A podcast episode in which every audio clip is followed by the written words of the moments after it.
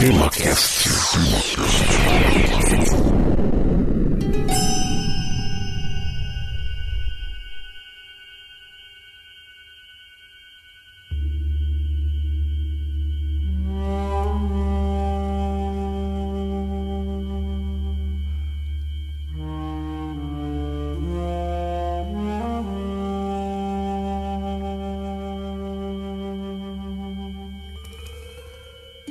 bem, meus amigos, está começando mais um TemaCast. Aqui é Francisco Seixas e hoje nós vamos falar sobre a história da Yakuza, a máfia japonesa.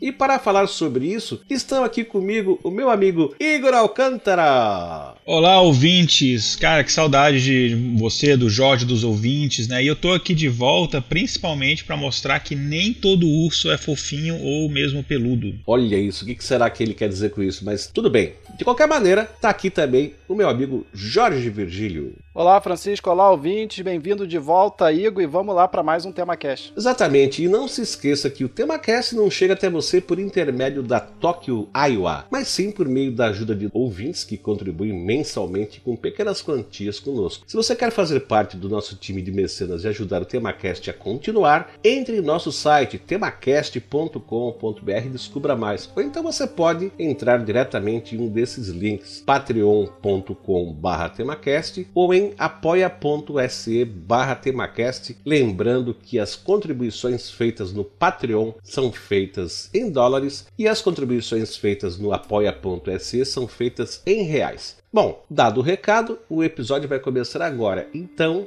bora lá!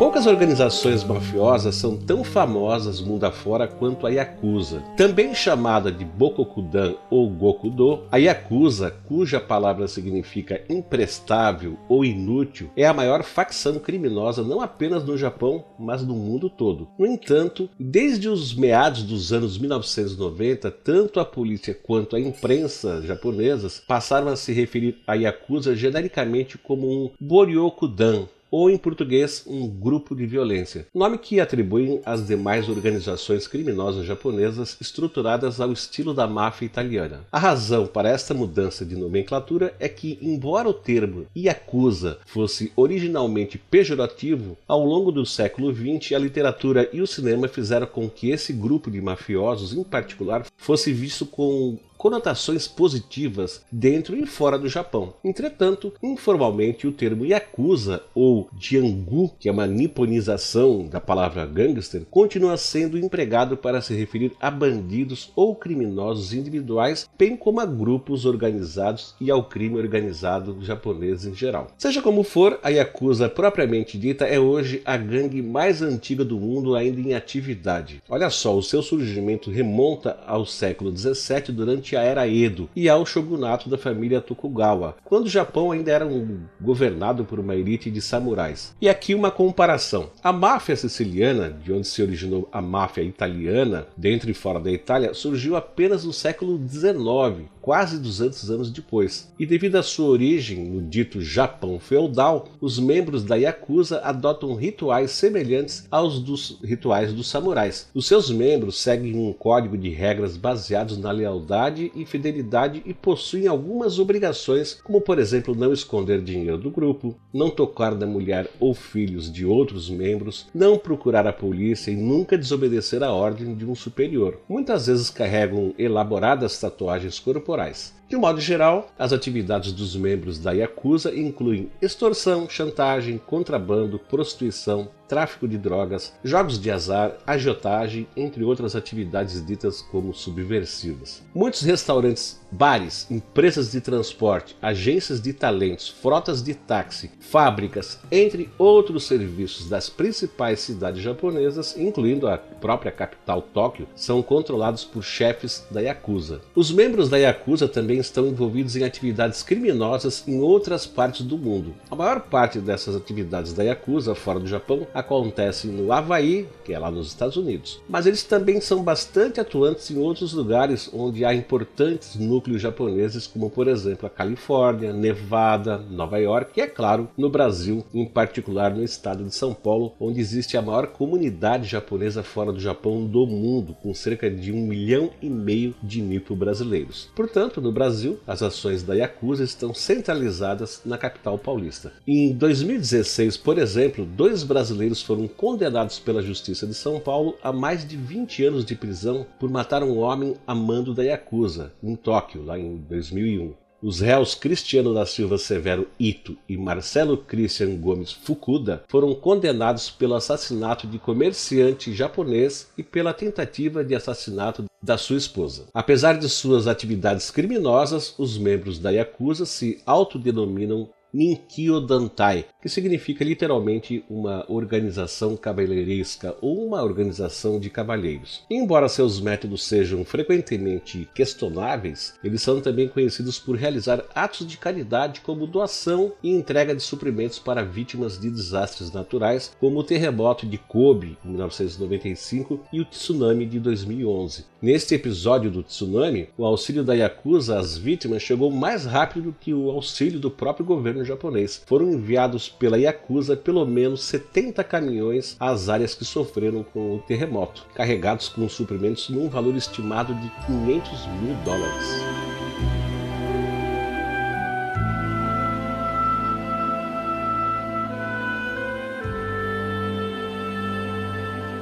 A Yakuza teve a sua origem lá no período Edo, né, que compreende ali mais ou menos entre os anos de 1603 e 1868. E no início, né, eles eram conhecidos pelas pessoas comuns como Kabukimono, ou os loucos, né, em português. Eles vestiam-se né, de forma excêntrica para a época e eram temidos por seu comportamento violento e por portarem espadas desmedidamente grandes. Os Kabukimono possuíam um forte código de honra e lealdade entre si e se protegiam mutuamente contra qualquer um que ameaçasse a integridade de um dos integrantes do grupo. E eles eram divididos em dois grupos: os Tekiá, que vendiam bens ilícitos, roubados ou de má qualidade, muito similar aos camelôs no Brasil, e os Bakuto, apostadores ilegais que se envolviam ou participavam de jogos de azar, muito similar né, aos bicheiros que nós temos no Brasil. Tanto os Tekiá quanto os Bakuto proviam né, das classes socioeconômicas mais baixas da sociedade japonesa e acredita-se né, que a maior parte dos membros tinha alguma ascendência coreana ou de um outro grupo étnico né, comum no Japão, os chamados Burakumin.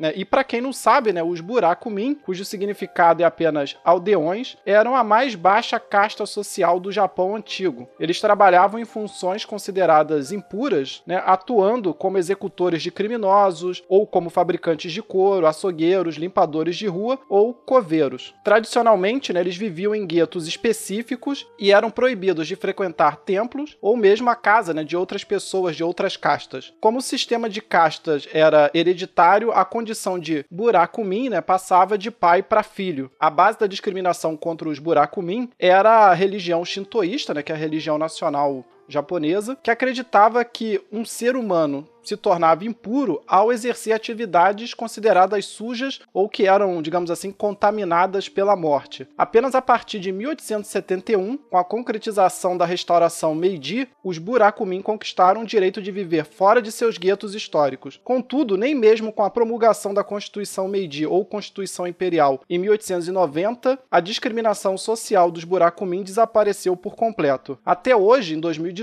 grande parte dos trabalhadores de serviço ditos sujos, né, como garis ou catadores de lixo, ou mesmo operários de fábricas que lidam com carne animal, normalmente essas pessoas são de origem buracumim. E essa população é, representa ali mais ou menos 3% do total da população japonesa. Né? Uma situação muito parecida com a dos Dalit lá na, na Índia, né, que eu acho que é mais conhecido no Brasil por causa da novela lá da Globo. E voltando aqui para os Yakuza, né, visto que os Tekiá e os Bakuto eram dois dos mais baixos grupos sociais do Japão, estando ali né, sempre sujeitos à arbitrariedade dos governantes, eles começaram a formar organizações próprias para se proteger. É, no caso dos Tekiá, por exemplo, eles acabaram criando uma ampla rede de comércio né, com o seu próprio código de conduta, até se tornarem uma casta própria que atuava em cooperação com os governantes oficiais. Por exemplo, durante os festivais shintoístas, né, os tequiais eh, eles atuavam como mascate, trazendo curiosidades e produtos exóticos que chegavam do litoral, em particular através do porto de Nagasaki. Para atuar nessas feiras, em geral, os Tekiá pagavam uma espécie de imposto aos governantes locais pelo terreno né, onde eles estenderiam suas barracas e para que este o protegesse também né, é, durante esse período que ele ficaria ali vendendo as suas coisas. Bom, durante o governo dos Tokugawa, o comércio se desenvolveu muito no Japão e os Tekiá, em particular, foram agentes vitais para o fortalecimento das rotas de comércio dentro das ilhas japonesas. Por essa razão, o shogunato reconheceu formalmente tais organizações Tekiá e concedeu aos seus oyabun, né, ou seja, os seus líderes, alguns privilégios, como, por exemplo, o direito de ter um sobrenome, anteriormente né, um privilégio destinado apenas aos samurais e aos nobres, bem como a permissão para carregar uma espada, o Akizashi, que é a espada curta samurai. Né? O direito de portar uma katana, né, que é a espada comprida samurai, permaneceu, no entanto, uma prerrogativa da aristocracia. De toda forma, este foi um grande passo para os Tekiá, já que foram a primeira casta né, desvinculada da nobreza e, do, e, dos seus samurais a poder portar uma espada. Não quero interromper o Jorge, mas essa questão das pessoas não terem direito ao sobrenome é interessante, porque o sobrenome a gente sabe né, que está relacionado à família, à tradição, e aí quando você nega isso, você nega também a essa pessoa essa conexão com antepassados, com tradição, etc. Né? E isso é parecido com o que aconteceu em várias épocas na história, como por exemplo com os negros que foram escravizados escravizados ao virem para o Brasil e para outros países. Exatamente, né? Aliás, isso é uma coisa muito comum em várias culturas, né? E uma vez eu vi um professor fazendo esse comentário, né? Que a gente, no Brasil, a gente costuma chamar as pessoas que são afrodescendentes de descendentes de escravos. Ele falou assim: ah, de modo geral, a, a maior parte da humanidade é descendente de escravo, né? Poucos foram as pessoas que foram poucos foram os povos que não foram colocados sob situação de escravidão. Então, a escravidão é uma constante na história da humanidade. Exatamente.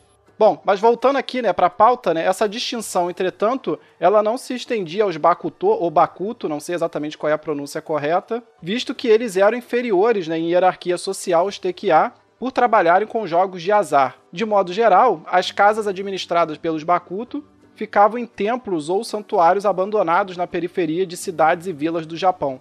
E a maior parte dessas casas de jogo também operavam é, negócios de agiotagem para os seus clientes. O escritor japonês Atsushi Mizoguchi, um especialista em crime organizado, defende que o termo Yakuza tenha se originado dentro dessas casas operadas pelos Bakuto. Segundo ele, a palavra teria derivado de uma mão inútil em um jogo de cartas japonês chamado Oichokabu, semelhante ao Baccarat ou ao Blackjack. Nesse jogo, Oichokabu, os jogadores contabilizam apenas o último dígito de suas cartas. Então, por exemplo, 15 equivale a 5 e 10 ou 20 equivalem a 0, porque o primeiro dígito não conta. E na teoria proposta pelo Mizoguchi, o nome veio do conjunto de cartas 8, Ya, em japonês, 9, Ku, em japonês, e 3, Za, em japonês, que resultam em 20, que é um número perdedor porque a, o, o, último dígito é zero, né? Então é um dígito, é uma carta, é um conjunto de cartas inútil. Certo, então quer dizer que se, fosse usar, se fôssemos usar aqui o nosso, nosso sistema de numeração, seria equivalente a 893, né? Que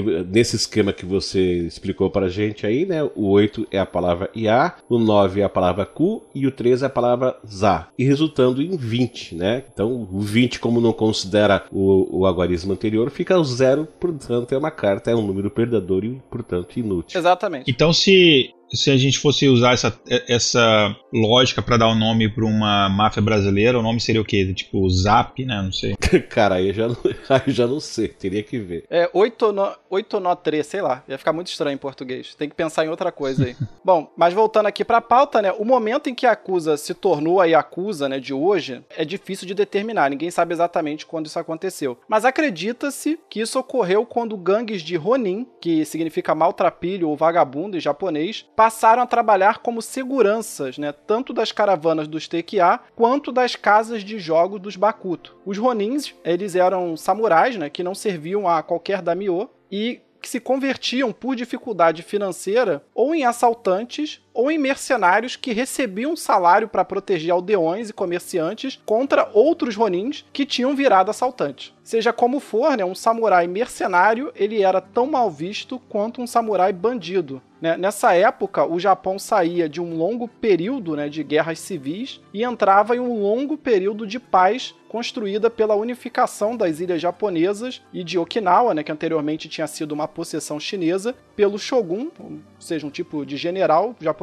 Ieyasu Tokugawa em 1600. A paz, entretanto, né, significava o desemprego para mais de 500 mil samurais e artesãos né, especializados na fabricação de armamentos de guerra. Então a galera ficou todo mundo desempregado, capaz, o pessoal não curtiu muito, e muito desses artesãos, por exemplo, acabaram se integrando né, ali à, atividade mercantil dos TQA, ou se tornaram agricultores, ou ainda passaram a integrar a elite burocrata intelectual né, do Japão, como filósofos ou professores, nas novas cidades mercantilistas né, estabelecidas pelo shogunato, em particular no porto da Baía de Edo, para onde né, o shogun havia transferido o governo do Japão e de onde se originou Tóquio, né, ou capital do leste em japonês, né, traduzido para o português, que era o símbolo desse novo Japão marítimo e comercial. No entanto, para uma casta como os samurais, né, a palavra samurai vem do japonês é, serviçal, alguém que serve, é, ela tem, né, essa caixa ela tem uma forte noção de tradição e ficava difícil se enquadrar de forma honrada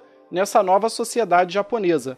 Havia pouco espaço de mobilidade social para esses guerreiros, digamos assim, sobressalentes já que pela ética samurai, regida lá pelo Bushido, né, o caminho do guerreiro, eles não podiam se empregar de forma remunerada. O dilema era sem solução, pois sem guerra eles não podiam lutar, e como samurais, eles não eram contratados para trabalhar por ser uma desonra para a classe dos samurais, né, que comandava o país, ter um samurai trabalhando em troca de dinheiro. Isso era muito mal visto um samurai fazer isso. Uma das poucas alternativas é, restantes era o sacerdócio, né, em algum tempo budista, alguma coisa assim. Mas de modo geral, esses guerreiros socialmente deslocados acabaram encontrando refúgio ou se impondo pela violência, né, como criminosos, ou servindo como protetores, né, dos Tekiá e dos Bakuto.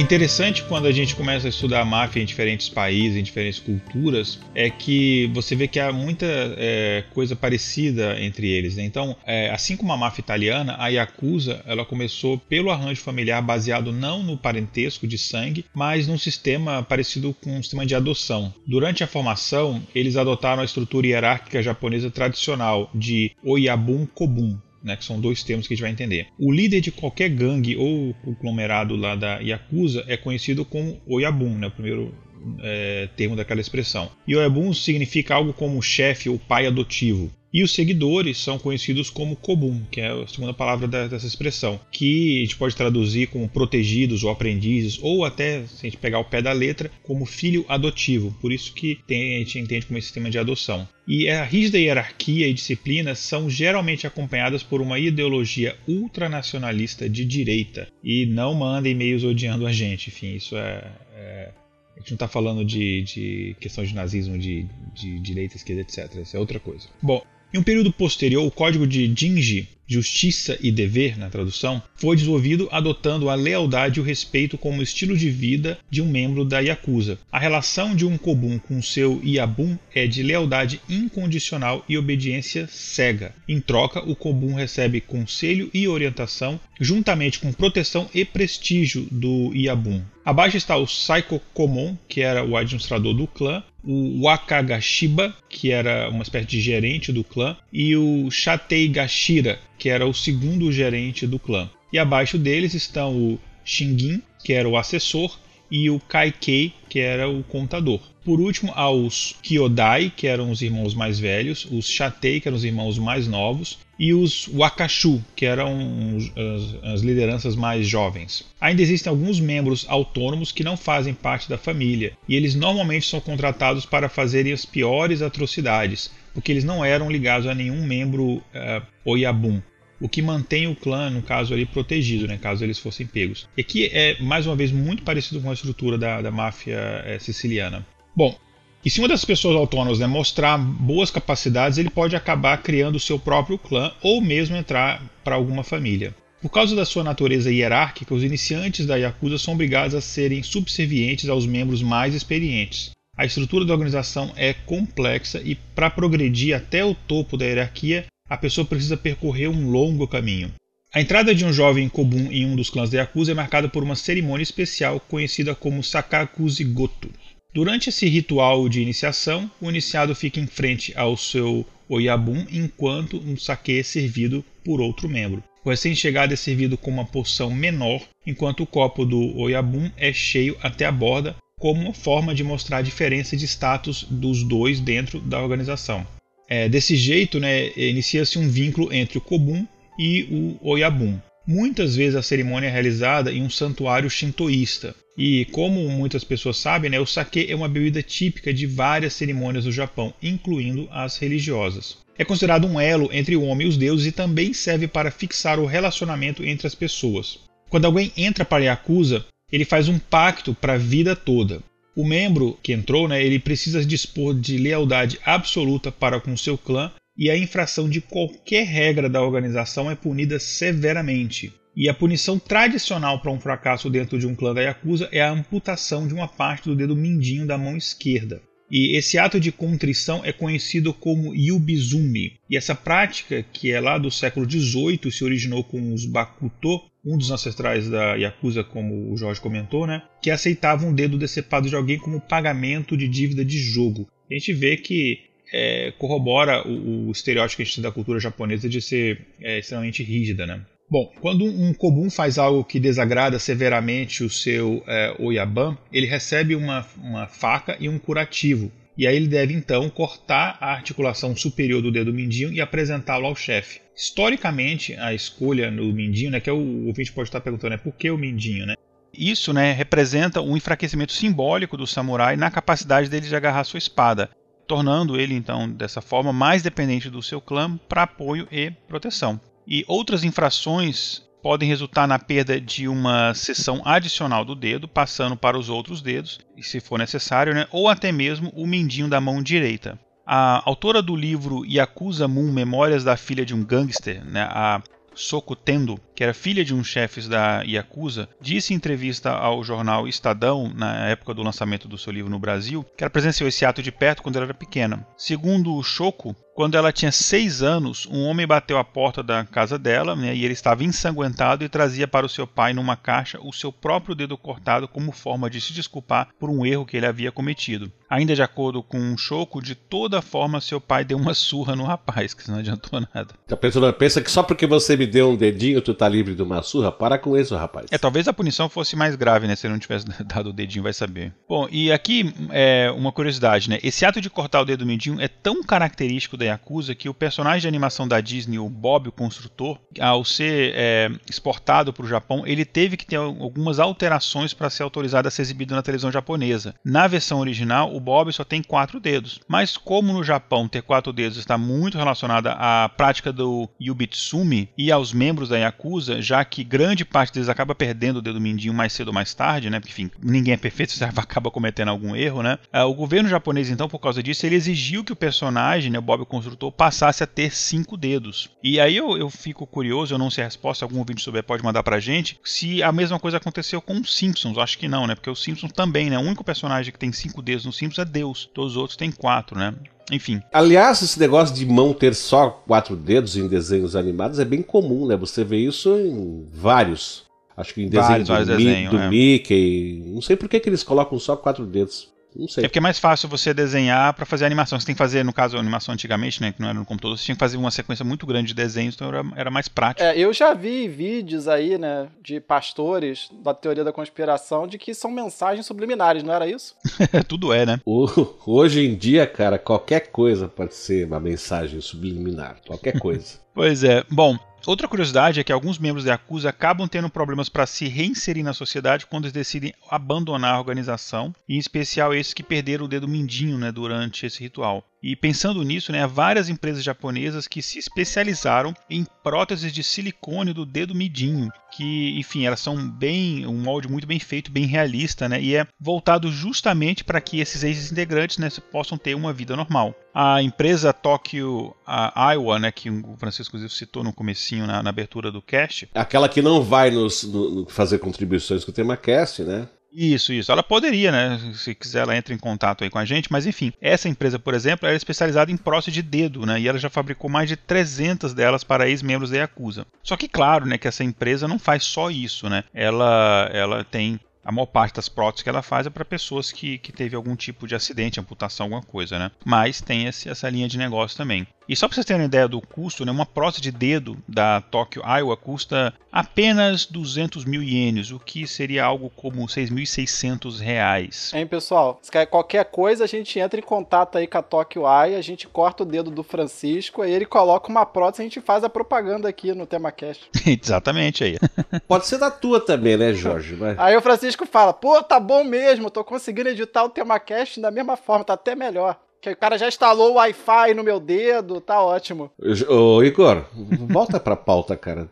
Não liga pro Jorge, não. Vamos então lá. vamos lá, vamos lá então. Bom, outra característica pela qual os membros da Yakuza são muito conhecidos é, no mundo inteiro é pelas suas extravagantes tatuagens. Na verdade, quando falo em Yakuza, a primeira coisa que, que eu me lembrava realmente era isso. É, geralmente eles são desenhos de dragões, flores, paisagens montanhosas, oceanos agitados, ou até mesmo brasões das suas famílias, né, que cobre o peito, as costas, os braços e até as pernas. E essa tradição da Yakuza tem origem no hábito deles de tatuar o corpo com anéis negros para cada crime que haviam cometido pelo clã. E aí as tatuagens acabaram, depois de um tempo, evoluindo em um significado e passaram a servir como forma dos membros serem conhecidos e reconhecidos pelos seus iguais e como pertencentes a uma determinada ramificação do clã dentro do próprio sistema da Yakuza. E essa é uma das razões pela quais tatuagens são fortemente estigmatizadas no Japão, né, ainda hoje. E muitas piscinas públicas, é uma curiosidade interessante, e parques aquáticos proíbem pessoas tatuadas de frequentar o local. Eu, por exemplo, não poderia ir. É, em vários restaurantes, principalmente em Tóquio, é proibida a entrada de pessoas que tenham tatuagens à mostra. E muitas repartições públicas também não aceitam trabalhadores com tatuagens. É, embora o número de pessoas tatuadas sem vínculo com a máfia seja bastante significativo, né, o estigma continua e a tatuagem pode ser um obstáculo né, para muitos cidadãos na hora de encontrar um trabalho no Japão. Pois é, mas eu não sei se é só no Japão, né, cara? Porque eu acho que ainda existe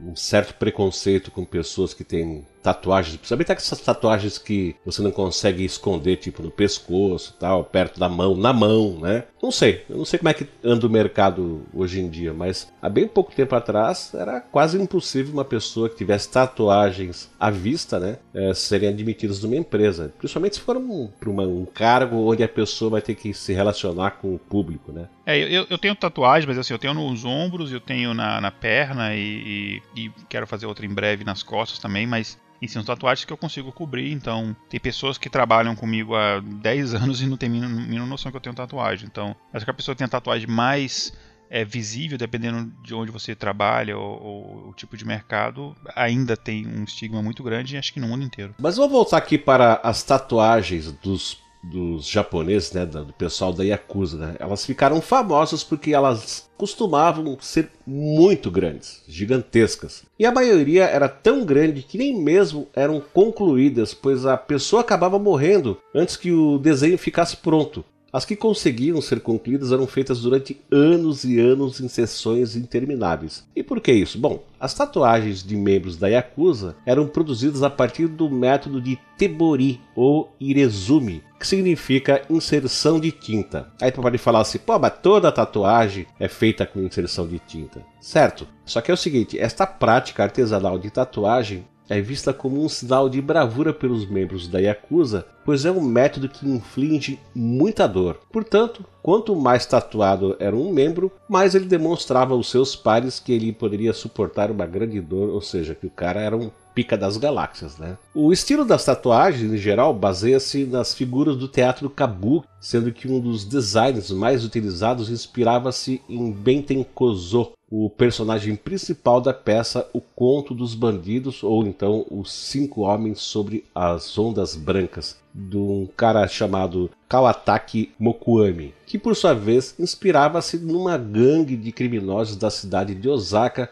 lá do período Edo. Na peça, Ben Tenkoso é um importante criminoso que vivia em Osaka disfarçado como mulher. E ao ser capturado, descobre-se então que se tratava de um homem extremamente tatuado com uma tatuagem que formava uma espécie de hobby, né? um hobby de chambres, esse negócio que o pessoal usa em casa. Né? E antigamente, as tatuagens eram um sinal de força para seus membros e nenhum deles podia passar sem que houvesse marcas pelos seus corpos. Mas tanto as tatuagens como os seus dedos cortados são mais comuns entre os integrantes mais antigos, e os mais novos evitam a tradição, que é para não atrair muita atenção. Embora a Yakuza dos tempos modernos não use mais espadas como seus predecessores medievais, sua organização ainda é forte e temida nos países em que ela age. A figura da Yakuza ainda é muito forte no cenário cultural e no folclore, e as tatuagens de corpo inteiro, que simulam a vestimenta desse tal de hobby, é uma visão que invoca medo e respeito no imaginário japonês. E com o tempo,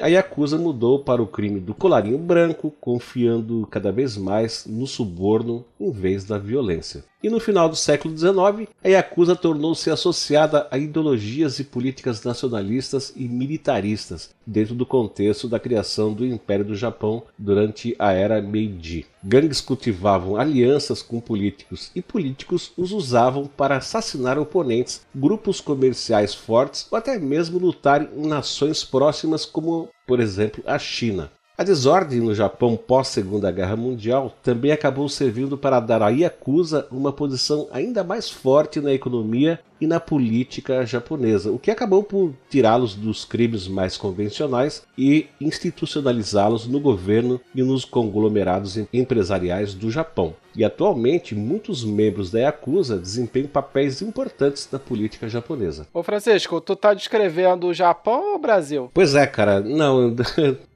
Nós estamos falando da Yakuza no Japão, cara. Eu sei que parece o Brasil, mas não tá, é. ok. Bom, por essa razão, no início do século XXI, a Yakuza era um dos grupos criminosos que menos matava no mundo. Essas atividades fazem com que a relação entre a Yakuza e a polícia do Japão seja meio complicada. A Yakuza em si não é ilegal no Japão, e as empresas eh, de propriedades de membros da Yakuza e a sede de seus clãs são frequentemente claramente marcados. O paradeiro e as atividades deles são de modo geral conhecidos pela polícia japonesa sem que essa tome qualquer ação, visto que vários de seus membros desempenham funções públicas. Então, ou seja, está tudo em casa, né? E em 1960, por exemplo, uma força-tarefa da Yakuza foi reunida para servir como segurança do presidente dos Estados Unidos, o tal de Dwight Eisenhower, durante uma visita oficial. Claro que a visita de toda forma acabou sendo cancelada. Bom, e agora nós vamos falar é, sobre uma breve biografia de alguns membros notáveis da Yakuza.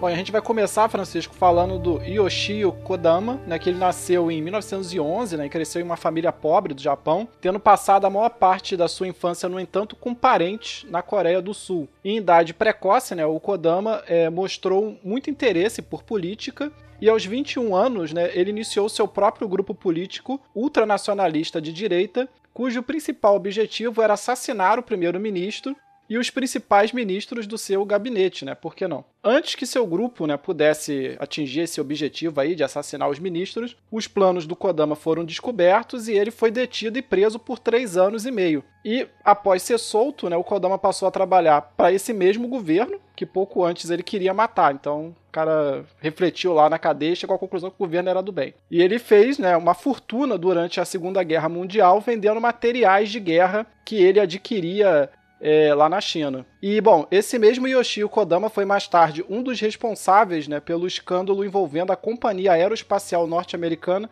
Lockheed em 1976. Por intermédio da Yakuza, né, a empresa pagou mais de 3 milhões de dólares em suborno para o primeiro-ministro japonês da época, o Kakue Tanaka, que ele era Tanaka e não Panaka, porque ele estava né, ganhando uma grana. Inicialmente preso né, como um criminoso de guerra, o Yoshio Kodama fez várias conexões chaves no submundo antes né, de sua libertação pelas forças americanas de ocupação. Usando a sua própria rede de espionagem, um pequeno exército de leais seguidores da Yakuza e vários acordos obscuros com a CIA, o Yoshio Kodama consolidou seu poder político. Como um feroz nacionalista de direita, né, o Yoshio Kodama usou seu dinheiro e influência para moldar a política e os negócios japoneses de uma maneira que provavelmente nunca chegaremos a conhecer plenamente em todos os seus detalhes. Por fim, né, na tentativa do governo de se livrar dele, depois ele se tornou um problema para o governo japonês, ele acabou sendo acusado de vários crimes financeiros, mas ele morreu antes, né, ele morreu de morte natural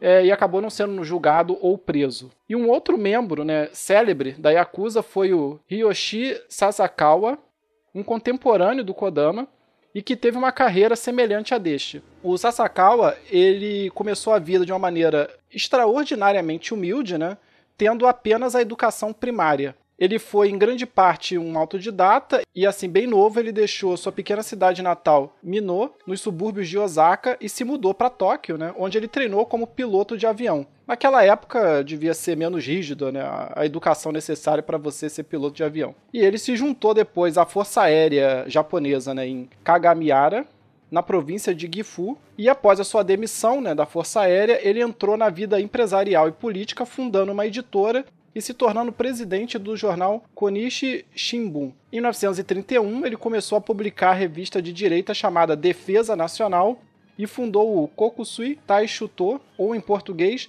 Partido Patriótico do Povo. Em 1932, ele se tornou o líder e organizador do Corpo de Voluntários do Ar, que adotava uniformes negros de inspiração fascista. É, esse grupo ele chegou a ter 23 filiais em todo o Japão e isso deu ao Sasakawa a chance de desfilar, né, bem ao estilo de Mussolini e de Hitler, né, fazia essas paradas que a gente vê em filmes antigos, né, do, da Itália fascista ou da Alemanha nazista, lá no Japão com os seguidores dele. E ele também era um ávido né, oportunista de negócios, e em 1932 também, é, quando o Japão é, formou o Estado da Manchúria, né, ele desanexou a, essa região da Manchúria da China e criou um Estado independente sobre o controle do Império Japonês, o Sasakawa e os membros do seu partido imediatamente se dedicaram a um lucrativo comércio né, de suprimentos para as forças armadas né, do Império do Japão que estavam é, ocupando essa região que era o estado da Manchúria.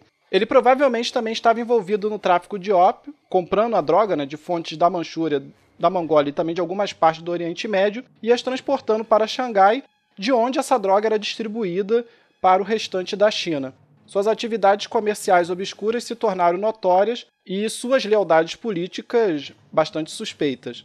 Durante suas frequentes viagens de negócios à China, Sasakawa conseguiu manter conversações com o último imperador chinês Puyi, né? Tem até o, um filme chamado O Último Imperador, né? Que é, que é basicamente a história desse, desse Puyi, é para o ouvinte que ficar interessado. Bom, ele conheceu lá o último imperador chinês e este encontro, né, ele foi considerado um evento tão grande no Japão que o Manishin Shibun, é, que era um jornal japonês, dedicou uma edição especial a esse encontro. O Sasakawa acabaria preso né, em 1937 por suas atividades comerciais ilegais, sendo posteriormente libertado em 1939, né, dois anos depois. O Sasakawa aumentou ainda mais a sua fama é, devido a um evento em que ele voou no primeiro avião inteiramente japonês, o Yamato Go, de Tóquio até Roma, onde ele pôde conhecer um dos seus grandes ídolos, né?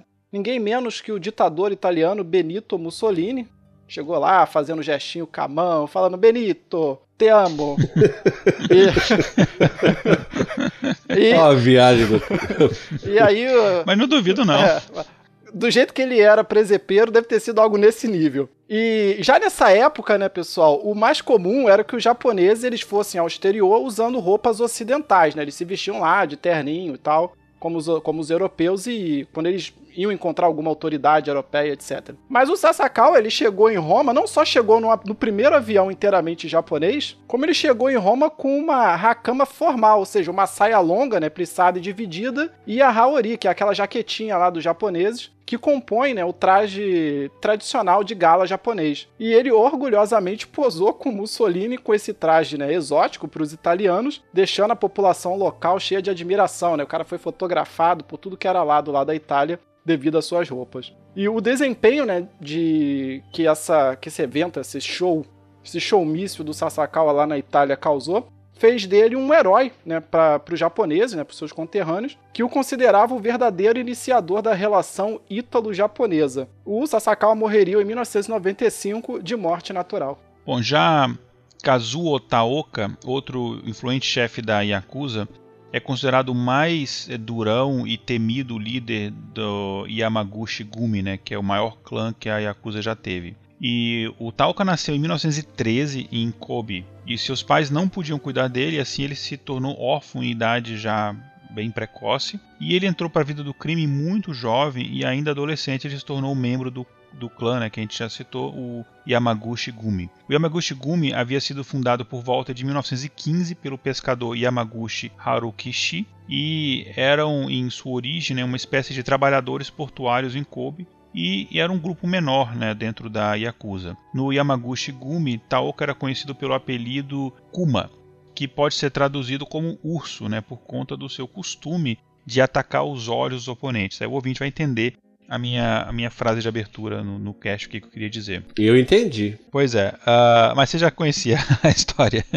pois é. E teve uma vez, né, que o Taoka, inclusive, ele recebeu um tiro na parte de trás do pescoço e ele sobreviveu sem sequela nenhuma. E o atacante dele, a pessoa que o atacou, no entanto, ele não teve essa mesma sorte. Ele foi encontrado morto uma semana depois, abandonado em uma floresta ao redor de, de Kobe, sem os olhos. Em 1936, ele já com 23 anos, ele foi condenado a oito anos de prisão pelo assassinato de um rival e ele foi solto em 1943 e voltou a se juntar aos seus comparsas do clã Yamaguchi Gumi. Em 1946, o chefe Noboru Yamaguchi morreu e aos 33 anos Taoka assumiu o controle do clã como o novo Oyabun uh, do Yamaguchi Gumi que naquela época estava praticamente extinto devido às prisões e alistamentos militares da maioria dos seus membros. Lembrando os ouvintes aqui que a gente está falando dessa época de, é, da década de 40 ali, né, que ele ficou preso, é, que é a época da Segunda Guerra Mundial, né. E enfim, depois da Segunda Guerra Mundial, o clã contava apenas com 25 membros. No entanto, é, sobre a liderança do Kazuo Taoka, o grupo cresceu exponencialmente. E as mudanças que ele implementou mudariam completamente a cara deste clã e da Yakuza de uma forma geral. Nos anos de 1960, ele formou uma aliança com outros chefes a quem submeteu ou até mesmo matou, e ele assim monopolizou o crime organizado japonês. A partir de Kobe, a Yamaguchi Gumi controlava um verdadeiro exército de 10 mil membros, um recorde na história da Yakuza, divididos em mais de 500 bandas espalhados por todo o país. De 1960 a 1980, das 51 províncias japonesas que existiam então, só quatro não estavam subordinadas ao clã Yamaguchi Gumi. E por essa razão, o Kazuo Taoka ficou conhecido como Oyabun dos Oyabun, ou chefe dos chefes. O que me lembra né, do Gengis Khan, que era o Khan dos Khans, né? é, é uma, um título parecido. Exatamente. Bom, e ele manteve essa posição até ter um ataque cardíaco em 1981. O seu funeral atraiu milhares de pessoas, incluindo políticos e artistas proeminentes do Japão. Quando o Kazuo morreu em 1981, ele já havia preparado o seu Wakagashira, né, que eu comentei anteriormente, né, que era o segundo em comando, para sucedê-lo. Como é, enfim, o procedimento formal de todos os clãs da Yakuza. No entanto, o Wakagashira da época, Yamamoto Kenichi, estava cumprindo pena. Por isso, até que ele fosse libertado, a mulher de Kazuo, a Fumiko, de 62 anos de idade, é que assumiu o papel de chefe temporário do bando. Com a morte de Kazuo Taoko, o Yamaguchi Gumi perdeu parte de sua influência política e a polícia pôde então né, finalmente caçar os membros do clã. A grande caçada feita pelos agentes nacionais do Japão nos anos 80 culminou na prisão de mais de 900 integrantes do clã Yamaguchi Gumi. A partir daí, o clã entrou em declínio e se dividiu em duas facções rivais. Em 1984, um conselho formado por oito anciões escolheram Masahisa Takenaka, é, Oyabun do clã Takenaka Gumi, para ser o novo Oyabun de, dos Yamaguchi Gumi. Mas este não se deu bem com um dos candidatos ao, ao, ao, cargo, né, o Hiroshi Yamamoto, que se sentiu menosprezado e se separou com seus apoiadores para formar a gangue Ishiwaka Kai. Uh, com Yamamoto eh, seguiram outros 3 mil membros poderosos, e a rivalidade entre os dois grupos eh, levou uma guerra por território conhecida no Japão como a Guerra Yamaishi. Em 26 de janeiro de 1985, Yamamoto enviou uma equipe de assassinos à casa da namorada de Takenaka, em Suitashi, nos subúrbios de Osaka, para matá-la. Masahisa Takenaka e dois membros da gangue foram mortos a tiros enquanto esperavam por um elevador. Apesar do assassinato de Takenaka, o Yamaguchi Gumi prevaleceu, e com a intervenção de uma gangue neutra de Tóquio, a Inagawa Kai,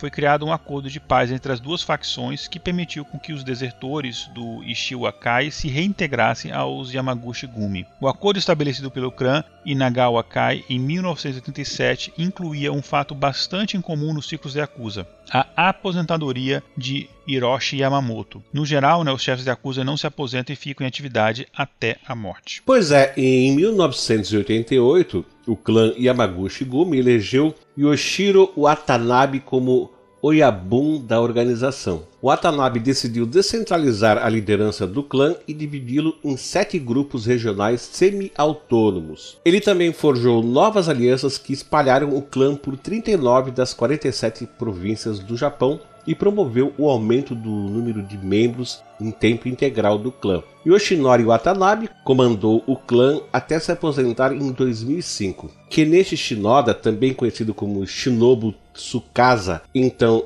Oyabun do Iratagumi, foi escolhido como novo chefe do clã. Ele herdou o clã com nada menos de que 40 mil membros. E sob a liderança de Tsukasa, o Yamaguchi Gumi retornou sua expansão, adquirindo um lucrativo território da região metropolitana de Tóquio. Entretanto, em 2005, Tsukasa acabou preso por posse ilegal de armas, sendo libertado apenas em abril de 2011 depois de cumprir quase seis anos de prisão. Além do clã Yamaguchi Gumi, a Yakuza conta com vários outros grupos menores espalhados pelo Japão. A Sumiyoshi Rengo ou Sumiyoshi Kai, por exemplo, é a segunda maior família da Yakuza, com mais de 10 mil membros divididos em 177 grupos e o arqui-inimigo do clã Yamaguchi Gumi. Seu Oyabun atual é o Shigeo no Shiguchi. Já a Inagawa Kai, lá de Tóquio, é a terceira maior família da Yakuza, com mais de 7 mil membros divididos também em 177 grupos. Seu Oyabun atual é o Kakuji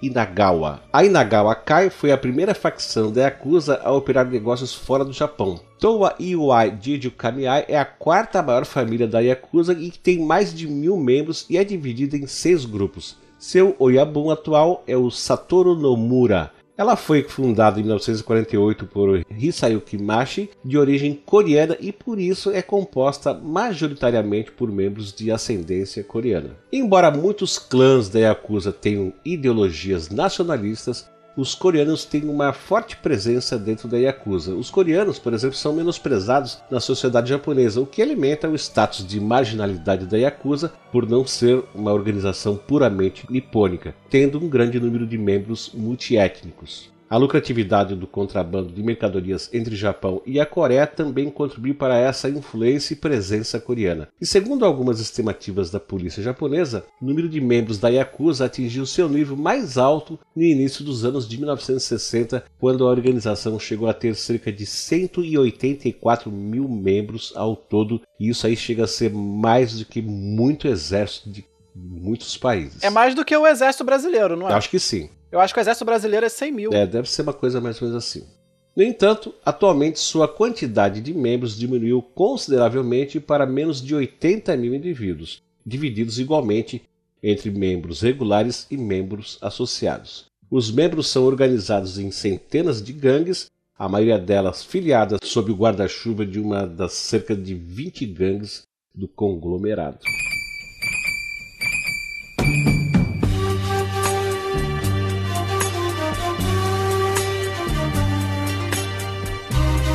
Pois é, pessoal, mas depois de anos né, de tolerância pública, política e legal, principalmente, né, como nós comentamos, no contexto do pós-guerra, o futuro da Yakuza deveria ser mudado. Né? Afinal, nós estamos em tempos mais civilizados, caiu o muro de Berlim, chegamos nos anos 90, o mundo ia dar certo. E em 1992, o governo japonês aprovou uma lei chamada de Boryokudan ou Botaiho, uma lei anti-gangues, né, muito semelhante à lei estadunidense RICO, RICO, que permitiu, entre outras coisas, que líderes de gangues fossem presos por crimes que eles não cometeram, mas ordenaram que fossem cometidos, né? Porque isso é uma coisa muito difícil de você lidar com essa coisa de gangue, é porque normalmente o chefão da gangue, ele, você não consegue responsabilizar ele por nada, porque ele manda outras pessoas matarem. Então ele não matou ninguém, não fez nada. E a, a lei teve que ser mudada para que você pudesse prendê-lo por crimes que ele não cometeu diretamente, mas ele foi o mandante. E essa lei, né, ela visava especificamente diminuir, eventualmente erradicar as atividades e a existência né, da própria Yakuza no Japão. A lei também visava a criação de centros de erradicação do Boryukudan, é, os chamados Botsui Senta, dirigidos principalmente por policiais aposentados é, né, que lutavam ali contra o crime organizado.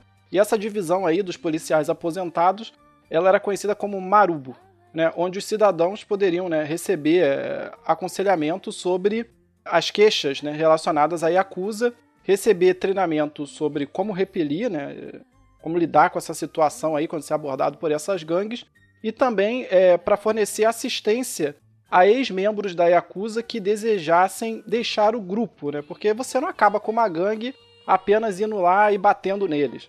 Existe um trabalho de inteligência. Então, uma das coisas que o Japão tentou fazer foi falar pro cara, ah, você quer sair da Yakuza, a gente te dá aqui um, um apoio, de repente te arruma um emprego. E com isso você vai dividindo eles, né? Vai, vai, vai criando conflito interno dentro do, dos diversos grupos da Yakuza, enfraquecendo o poder deles. E bom, a partir da lei original, o governo japonês continuou a impor uma série de novas leis contra o crime organizado, fortalecendo né, as habilidades da força policial para enfrentar a organização e, como eu disse, enfraquecê-la ao longo do tempo. Bom, no entanto, né, a lei ela não reduziu significativamente a participação de gangues é, no longo prazo. É, os analistas estimam que só o clã Yamaguchi-gumi, agora né, com seis gerações, tem hoje cerca de 20 mil membros em várias gangues afiliadas. Essa lei também levou à reestruturação de alguns clãs, o que pode ter causado né, mais danos do que benefícios. Então tem gente que acha até que piorou, mas é, é, é, é vamos dizer assim, é polêmico isso a pressão da polícia levou algumas gangues, né, por exemplo, a se mudarem para novas áreas, provocando sangrentas guerras né, entre gangues. Uma coisa parecida com que nós tivemos é, no Rio de Janeiro, por exemplo, né, em que você tirou uma determinada facção de um determinado bairro e essa facção ela não acabou, ela simplesmente foi para um outro bairro que não tinha aquele problema e aí depois ela conseguiu recuperar o território anterior e agora você tem a facção em dois, três, quatro bairros a mais. Pois é, complicado, né? É, é difícil lidar com, esse, com esses grupos organizados. E bom, os críticos também afirmam que a lei né, dificulta que a polícia obtenha informações confiáveis é, dos informantes da Yakuza. E eu confesso que, sinceramente, eu não entendi exatamente por que, que essa lei dificulta obter informações confiáveis, mas existe essa crítica. De toda forma, grandes quantidades de dinheiro é, continuam né, a entrar e a sair dos cofres da Yakuza todos os anos.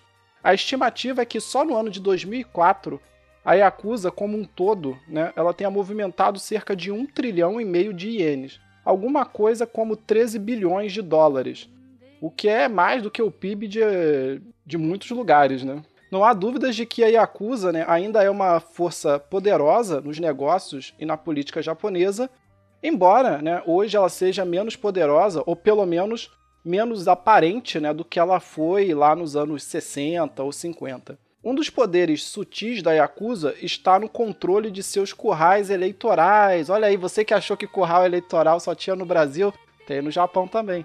Membros da Yakuza né, são capazes de garantir um determinado número de votos para o seu candidato favorito. Eu não precisa nem explicar porque todo mundo que é brasileiro conhece isso aí. Nos anos 1980, né, o, o chefe de uma gangue da Yakuza em Kyoto, né, por exemplo, ele forneceu 30 mil votos para eleger o governador é, de uma província, né, ali da província qual Kyoto é capital. Ô, ô, ô, Jorge, só um pouco. Eu achei que a gente tava falando do Japão, mas você tá falando do Rio de Janeiro, assim, do nada. Tá puxando. Não adianta, né? Qualquer episódio o Jorge tem que puxar a sardinha pro Rio. Ah, né? cara, ele só fala do Rio, olha... cara. Só fala do Rio pois o tempo é, todo. Cara. Carioca é fogo. Olha aí, o, o mundo é um grande Rio de Janeiro, pessoal. No tá, fundo é vai, isso. Vai, vai, vai, vai adiante.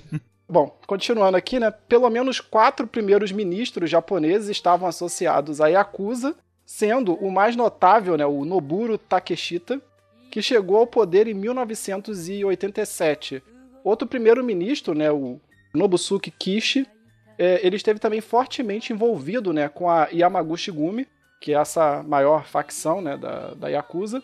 E em 2012, o ministro da Justiça do Japão, Keisho Tanaka, foi forçado a renunciar ao cargo após descobrirem né, sua ligação com membros da Yakuza. O Shinsuke Shimada, né, um famoso é, apresentador de TV do Japão, ele foi obrigado também a pedir demissão da emissora onde ele trabalhava quando a imprensa né, divulgou e-mails que ele teria trocado, que ele trocou entre, entre ele e um famoso chefão da Yakuza. E esse Shinsuke Shimada, bom, eu não conhecia ele, acredito que a maior parte das pessoas que nos ouvem também não conhece, mas ele é uma espécie de um Silvio Santos japonês. Ele é um cara muito conhecido na, na TV japonesa, né? Fazia bastante sucesso, e aí descobriram que ele tinha aí essa, essa, essa amizade, pelo menos, com o chefão da Yakuza ele admitiu oficialmente esse elo de amizade com o mafioso é, numa coletiva de imprensa, mas ele disse que não fez nada de errado, né? Porque ele não estava envolvido nas atividades ilícitas do amigo, ou seja, ele admitiu que era amigo do mafioso, mas ele não era cúmplice dele em nenhum crime. Bom, seja como for, Teve alguns pagodeiros do Brasil que também tinham amizade com o traficante do Rio, mas disse que era, não tem nada a ver com o que é, ele faz. Exatamente. Né? Eu sou, sou amigo dele. Mas... Jogador de futebol. É...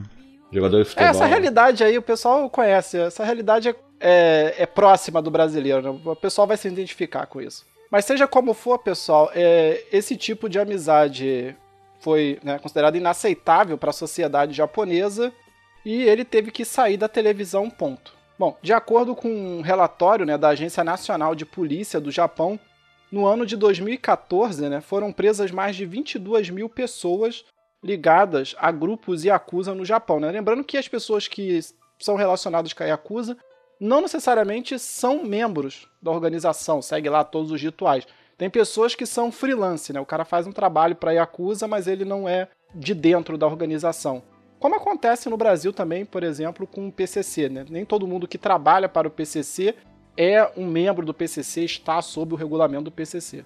Como principais controladores do tráfico né, de mulheres do Japão, a Yakuza possui igualmente forte controle sobre a indústria pornográfica japonesa, né, incluindo a de pornografia infantil. Além disso, eles têm grande participação em esquemas de contrabando de armas de fogo, entre muitas outras práticas ilegais né, de todo tipo imaginável. A cidade de Los Angeles, né, lá na Califórnia, nos Estados Unidos, é particularmente atraente para os membros da Yakuza por conta do grande fluxo de jovens mulheres aspirantes a atriz, né? Então, como a gente sabe, o pessoal vai tentar lá a sorte em Hollywood. Então tem sempre muitas mulheres jovens e bonitas é, que se deslocam para essa cidade. E desesperadas né, para ganharem é, sua grande chance na indústria cinematográfica, elas acabam se tornando alvos fáceis né, para o uso em filmes pornográficos e em esquemas de prostituição, não só no Japão, mas em outros países e no próprio Estados Unidos. Mas no caso aqui específico né, dos japoneses,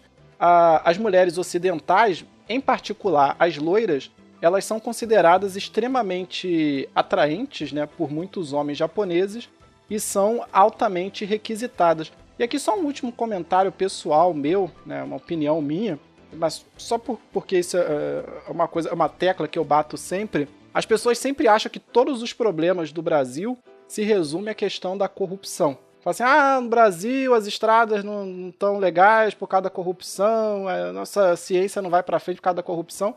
A corrupção é um problema, de fato, deve ser combatida, mas é, se a corrupção em si gerasse a ineficiência do Brasil, né, por ela própria, o Japão seria tão ineficiente quanto o Brasil, né? porque o Japão é um país extremamente corrupto, mas é um país eficiente. Quando as estradas quebram, eles conseguem consertar num tempo é, razoável né? e fazer a manutenção das coisas. Então, então, a corrupção é um dos problemas do Brasil, assim como é em outros países, mas eu não acho que a corrupção por si só explique a ineficiência do Brasil e acho que o Japão é um bom exemplo de comparação por ser um país extremamente corrupto. Tudo no Japão é, gira em torno de corrupção, tem famílias que estão no poder há mais de mil anos, literalmente, e mesmo assim as coisas funcionam bastante bem por lá, né, os serviços de modo geral. Desculpa sair um pouco da pauta, mas eu precisava comentar isso. É, mas é bom dizer que existe uma diferença muito básica entre cultura japonesa e cultura brasileira. Então, por exemplo, nesse evento que houve aí do tsunami, que destruiu lá uma usina é, atômica, ou, ou, parcialmente e tal, e que destruiu rodovias, não sei o que lá. Em questão de dias, cara, o negócio já estava consertado. E o povo foi lá ajudar a consertar, cara. Entendeu? Já na nossa cultura, tomba um caminhão na estrada, um caminhão de cerveja, por exemplo, em 15 minutos, cara, não tem mais uma garrafa ali, porque o povo foi lá pegar as garrafas e sumiram. É diferente, a cultura é diferente, entendeu? Sem esquecer que o Japão é uma cultura milenária e a cultura do Brasil é uma cultura jovem e fragmentada e com péssimos exemplos. Né? Não, exatamente. Eu só quis comentar isso, Francisco, porque eu acho que para quando a gente discute esses assuntos no Brasil, a gente tem que ir para além do discurso da corrupção. Lembrando que todos nós aqui no Tema Cast somos contra a corrupção de qualquer forma. Mas estou dizendo que o, às vezes o debate fica muito nisso, de quem é menos corrupto que quem, quem é mais honesto do que quem. E eu acho que existem outros problemas para além da corrupção é, que causam uma série de problemas para né, a sociedade brasileira. Acho que só limitar a discussão à corrupção, às vezes, é deletério para o país, é isso. Bom, vamos voltar para a pauta e a gente vai falar um pouco agora a respeito das mulheres da Yakuza. E eu vou convidar o, o Igor para falar um pouco a respeito disso. Vai lá, Igor.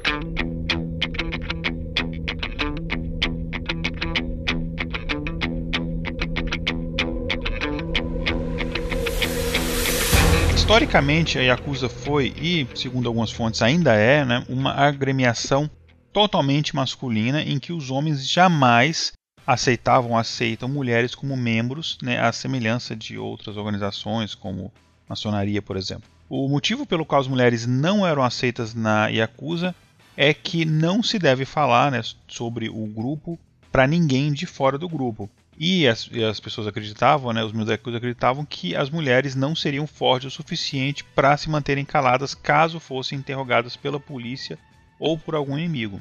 De modo geral, né, a única mulher com prestígio dentro da Yakuza era a esposa de um chefe. Ela não é considerada um membro, mas ela é respeitada simplesmente por ser a esposa do pai adotivo. Tradicionalmente, o papel da mulher na Yakuza se restringia a defender o legado do marido. Quando o chefe de um clã morria e não havia ninguém de imediato que pudesse substituí-lo, a sua esposa assumia temporariamente o comando do grupo, como a gente viu é, há alguns minutos atrás quando a gente estava comentando. Até, né, um, caso, né, até um outro chefe assumia a posição, então eram sempre cargos ali temporários. E foi isso que aconteceu né, quando Kanto Matsuda Gumi, que fundou o grupo é, Glishi Matsuda, foi assassinado em 1946. A sua esposa Yoshiko assumiu então né, a liderança de centenas de membros e sozinha ela controlava 2 mil criminosos. Oficialmente rotulada como a segunda cabeça do canto Matsuda Gumi, Yoshiko governou a sua área no centro de Tóquio com um punho de ferro, e ela foi tão ou até mais agressiva que o falecido marido. Ela é inclusive acreditada como sendo a primeira pessoa do submundo da Yakuza a fornecer a ocidentais, no caso aqui a gente está falando de América, eh, estadunidenses, né, uma visão de como a estrutura da organização funcionava. E embora a Yoshiko não seja nem o primeiro nem o último exemplo de chefe do sexo feminino, ela talvez é uma das mais conhecidas, provavelmente devido à violência com que ela atuava. Um outro exemplo de poderosa chefona que a gente já inclusive citou aqui foi a de Fumiko Taoka, né, que assumiu o controle da, da do, do, grupo Yamaguchi Gumi até o herdeiro do marido sair da cadeia. A gente comentou, eu comentei isso né, alguns minutos atrás. E por fim, né, outra mulher famosa do submundo da Yakuza e que também mencionamos de passagem é a Shoko Tendo, autora do livro Yakuza Moon, né, Memórias da Filha de um Gangster, e ela é conhecida como a primeira mulher japonesa a quebrar o código de silêncio e a falar sobre a vida íntima das mulheres no obscuro submundo da dita máfia japonesa. O livro descreve a vida caótica de Tendo, que inclui dependência de drogas, aborto, mortes e abuso psicológico e sexual. E nos dias atuais, as mulheres pertencentes à Yakuza, assim como os rapazes, né, são recrutados entre estudantes para facilitar a infiltração do grupo numa determinada área estratégica, né, batizada de dominação da área.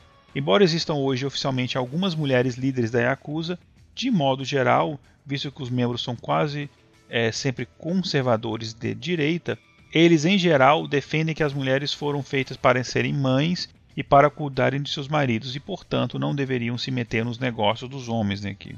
As poucas mulheres existentes na Yakuza integram a organização a partir de 1990 e normalmente as mulheres só podem cumprir tarefas é, administrativas na Yakuza, utilizando da violência apenas em situações de emergência. Ao entrarem no grupo, dependendo de quais as funções que elas vão exercer, né, elas têm que passar por diversos testes. Elas são obrigadas a aprender artes marciais e a manejar armas como espadas, é, nunchaku né, e armas de fogo. Embora não fossem obrigadas a usar tatuagens, várias integrantes utilizavam tatuagem utilizam como um símbolo de lealdade ao chefe do clã. Ô Igor, só fazer um comentário né, sobre. Você falou da, da Yoshiko agora há pouco. É, só uma curiosidade mesmo, né, no, no filme lá, o Kill Bill, parte 1, né, você tem uma, uma chefona da Yakuza, né, você tem uma mulher comandando a, a Yakuza em Tóquio, e, e a Yoshiko foi uma das inspirações daquela personagem do filme do Tarantino, que eu confesso não me lembro o nome agora, mas o pessoal que viu o filme vai lembrar.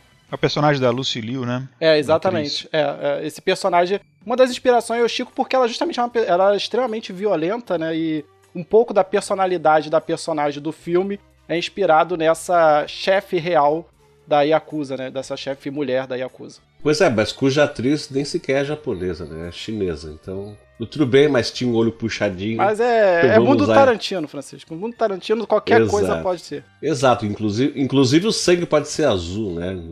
Vários. Lit litros e litros de sangue é azul. É, no caso, o filme é uma grande paródia, né? Com a, com a ultra-violência desses filmes de, de Kung Fu e tal, dos anos 70, 80.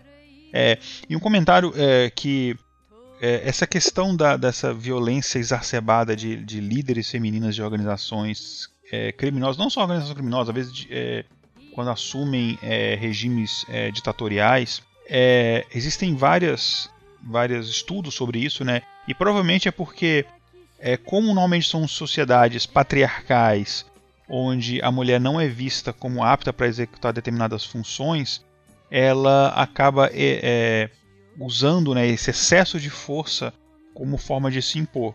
Porque se ela usar o mesmo tipo de, de estratégia, o mesmo tipo de tática do, dos homens que a antecederam, ela não vai ter o mesmo tipo de respeito que os homens tiveram. Então ela acaba indo além né, para se impor. Isso a gente, a gente pode extrapolar até para o próprio mercado de trabalho em si, né? Executivas é, femininas normalmente elas são mais, claro, há exceções. Falando em termos na média, né? Elas normalmente são mais duras e rígidas nas suas decisões, porque ela precisa se impor numa sociedade, numa sociedade machista. Bom, é, vamos para a conclusão desse episódio então. Vamos lá. Bom, a grande diferença entre a Yakuza e outras máfias mundo afora é que eles não fazem menor questão de se esconder da sociedade. Os membros são facilmente reconhecíveis nas ruas japonesas. Eles usam óculos escuros e ternos chamativos, além de, claro, as tal das tatuagens. E seus estabelecimentos são devidamente identificados na porta da frente com o nome do grupo ou o brasão do grupo. E além disso, a Yakuza é vista por muitos japoneses como um mal necessário. Sua fachada cavalheiresca e a natureza organizacional de seu crime faz com que os defensores da Yakuza a vejam como um tipo de impedimento a crime individual de rua, como os furtos e assaltos comuns na sociedade brasileira. Sem contar que o caráter humanitário de algumas ações da Yakuza faz com que eles sejam bem vistos pelas parcelas mais pobres da sociedade japonesa. Na realidade, entretanto, a Yakuza é um lobo em pele de cordeiro. Grande parte do lado bom da Yakuza existe para que a população os proteja contra o governo. Afinal, é sempre mais fácil roubar no atacado do que no varejo. E a grande qualidade da Yakuza é a sua enorme capacidade de adaptação. Em 2009, por exemplo, o clã Yamaguchi Gumi criou o exame de 12 páginas para aplicar aos seus membros. O movimento veio depois que o governo aprovou leis mais duras contra o crime organizado. Esse teste foi a tentativa do grupo para ter certeza de que os membros estão cientes sobre as novas leis e assim evitar problemas. O teste verifica o conhecimento dos membros sobre os detalhes das atividades que são permitidas ou proibidas. Com um bom conhecimento da lei anticrime, os líderes têm condições de orientar melhor os seus subordinados sobre as práticas realizadas evitando que todo o grupo acabe sofrendo consequências do ato. Para quem gosta de filmes, existem boas opções sobre esse tema. Os filmes inspirados na máfia japonesa são bem populares. No Japão, esses filmes são ainda mais populares do que os filmes sobre gangster lá nos Estados Unidos. O diretor japonês Takeshi Kitano sempre faz referência a Yakuza e às suas obras com o filme Sonakini, que aqui no Brasil foi publicado como Adrenalina Máxima, produzido em 1993. Entretanto, nenhum filme mostra com tanta propriedade o funcionamento dessa organização como o filme Jinjinaki Tatakai, ou em português, Batalhas sem Honra e Humanidade. Lançado em janeiro de 1973, Jinjinaki Tatakai é o primeiro filme de uma série de oito longas do diretor Kinji Fukazako e mostra o mundo frio e cruel da Yakuza. Essa série é também conhecida no ocidente pelo título de The Yakuza Papers. O filme foi inspirado nos artigos de jornal publicados pelo jornalista Koichi Iboshi, nos quais ele descreve a guerra de clãs da Yakuza ocorrida em Hiroshima lá em 1947. Os artigos de Iboshi, por sua vez, se baseavam nas anotações de um membro da Yakuza, um tal de Kauzou Minou, as quais ele escreveu quando esteve preso. Nos artigos, todos os nomes e acontecimentos eram reais, mas foram mudados evidentemente, na hora de fazer o filme. Outro clássico é o Bakuto Gaijin Butai, ou Guerra de Gangues em Okinawa, do mesmo diretor de Batalha Sem Honra e Humanidade. Esses filmes são frequentemente citados como um meio para romantizar e espalhar a imagem e o mito da moderna Yakuza, melhorando a sua imagem com o grande público. Podemos citar ainda Tokyo Nagaremono, ou seja, Tóquio Violenta, do diretor Seijun Suzuki e Brothers, a máfia japonesa e acusa em Los Angeles, e O Ultraje ambos do diretor Takeshi Kitano. É, Francisco, só te interromper um pouquinho para fazer dois comentários rapidinho, né? O primeiro é sobre esse filme Brother, né? Eu acho curioso esses títulos que o filme recebe no Brasil às vezes, né? Porque o filme em inglês e no Japão ele se chama Brother, e no Brasil ele se chama Brother, a máfia japonesa e acusa em Los Angeles. É praticamente a sinopse do filme. Exa exatamente. Se eu não me engano, há uma, não é uma lei, mas há uma, uma recomendação, uma portaria, alguma coisa assim antiga que quando o título do filme no Brasil não está em português, ele precisa de um aposto. Por isso o Forrest Gump virou Forrest Gump o contador de histórias. Se eu não me engano, é uma, é uma, é uma regra que há no Brasil. É, não, existe essa lei, mas eu acho curioso que o cara poderia, sei lá, chamar o filme de irmão, por exemplo, ou camarada, né? Bro, é, mano, sei lá, uma, uma expressão assim. É, mas ele é. dá uma sinopse do filme. O segundo comentário, né, que o Francisco é igual citou... o Exterminador do Futuro, né, que você já sabe, pô, ele veio do futuro. Né? Já dá um, no título já dá um, dá um puta spoiler, né? É, exatamente. O outro comentário, né, era sobre o, o filme Batalhas Sem Honra e Humanidade, né, que o Francisco citou. Eu vi esse filme antes, né, de gravar esse tema cast, e para quem curte Tarantino é muito interessante ver, ver né, assistir essa, esse filme, porque muito da estética, por exemplo, do Kill Bill vem desse filme. Você vai ver que aquele sangue exagerado, etc., as pausas que o Tarantino dá no filme, assim, e, e bota uma legenda, é muito inspirado nesse Batalhas Sem Honra e Humanidade, e em outros filmes da mesma época, mas esse é um clássico de, desse estilo. Então, para quem curte Tarantino, é bem interessante procurar, apesar de ser um filme um pouco monótono. É, mas ele é curtinho, então dá para ver. Fica a dica aí. Bom, de um modo geral, os chefes da Yakuza apreciam esses filmes por esse motivo, né? Inclusive, é um fato conhecido. Que motivo, né? Motivo porque glamoriza né, a vida do, do, pessoal da Yakuza. Inclusive, é um fato conhecido que os membros da Yakuza frequentemente participam do processo de produção desses filmes no Japão, permitindo que apenas imagens favoráveis a eles sejam retratadas. Quando o filme satírico Mimbo no Ana foi lançado em 1992, mostrando uma Yakuza fraca, patética e incômoda para a sociedade, o diretor Juzo Itami foi violentamente atacado por membros da Yamaguchi Gumi em sua casa em Tóquio. O Juzo Itami mais tarde cometeria suicídio. Até hoje há questionamento se a morte foi realmente um suicídio ou de fato um homicídio relacionado a Yakuza. Igualmente, em 1990, o autor Atsushi Mizoguchi foi avisado e ameaçado pela Yamaguchi Gumi contra a publicação de um livro no qual retratou desfavoravelmente a Yakuza. Mais tarde, foi esfaqueado pelas costas por membros do grupo né, Yamaguchi Gumi. E por fim, em 2006, a SEGA lançou um videogame chamado Yakuza. O jogo permite que o jogador assuma o papel de um jovem gangster da Yakuza, participando de lutas de rua e de tiroteios. Bom, pessoal, esse aqui foi o episódio que a gente fez a respeito da Yakuza, né, que é conhecidíssima, famosíssima no mundo inteiro. É, esperamos que vocês tenham gostado desse episódio, né? E quero agradecer ao Igor e ao Jorge por estarem aqui comigo, ajudando a fazer esse episódio. E agora eu vou chamar o Igor Alcântara para fazer o seu jabá. Vai lá, Igor. Bom, galera, é, primeiro, antes só pedir desculpas a, aos nossos ouvintes, especialmente os ouvintes da comunidade japonesa, porque com certeza eu pronunciei, se não todos, a grande maioria dos nomes em japonês é errado, mas enfim, a gente se esforça para tentar fazer o melhor. E o meu, meu jabá é sobre os meus workshops né, na, nessa área de ciência de dados, são workshops online.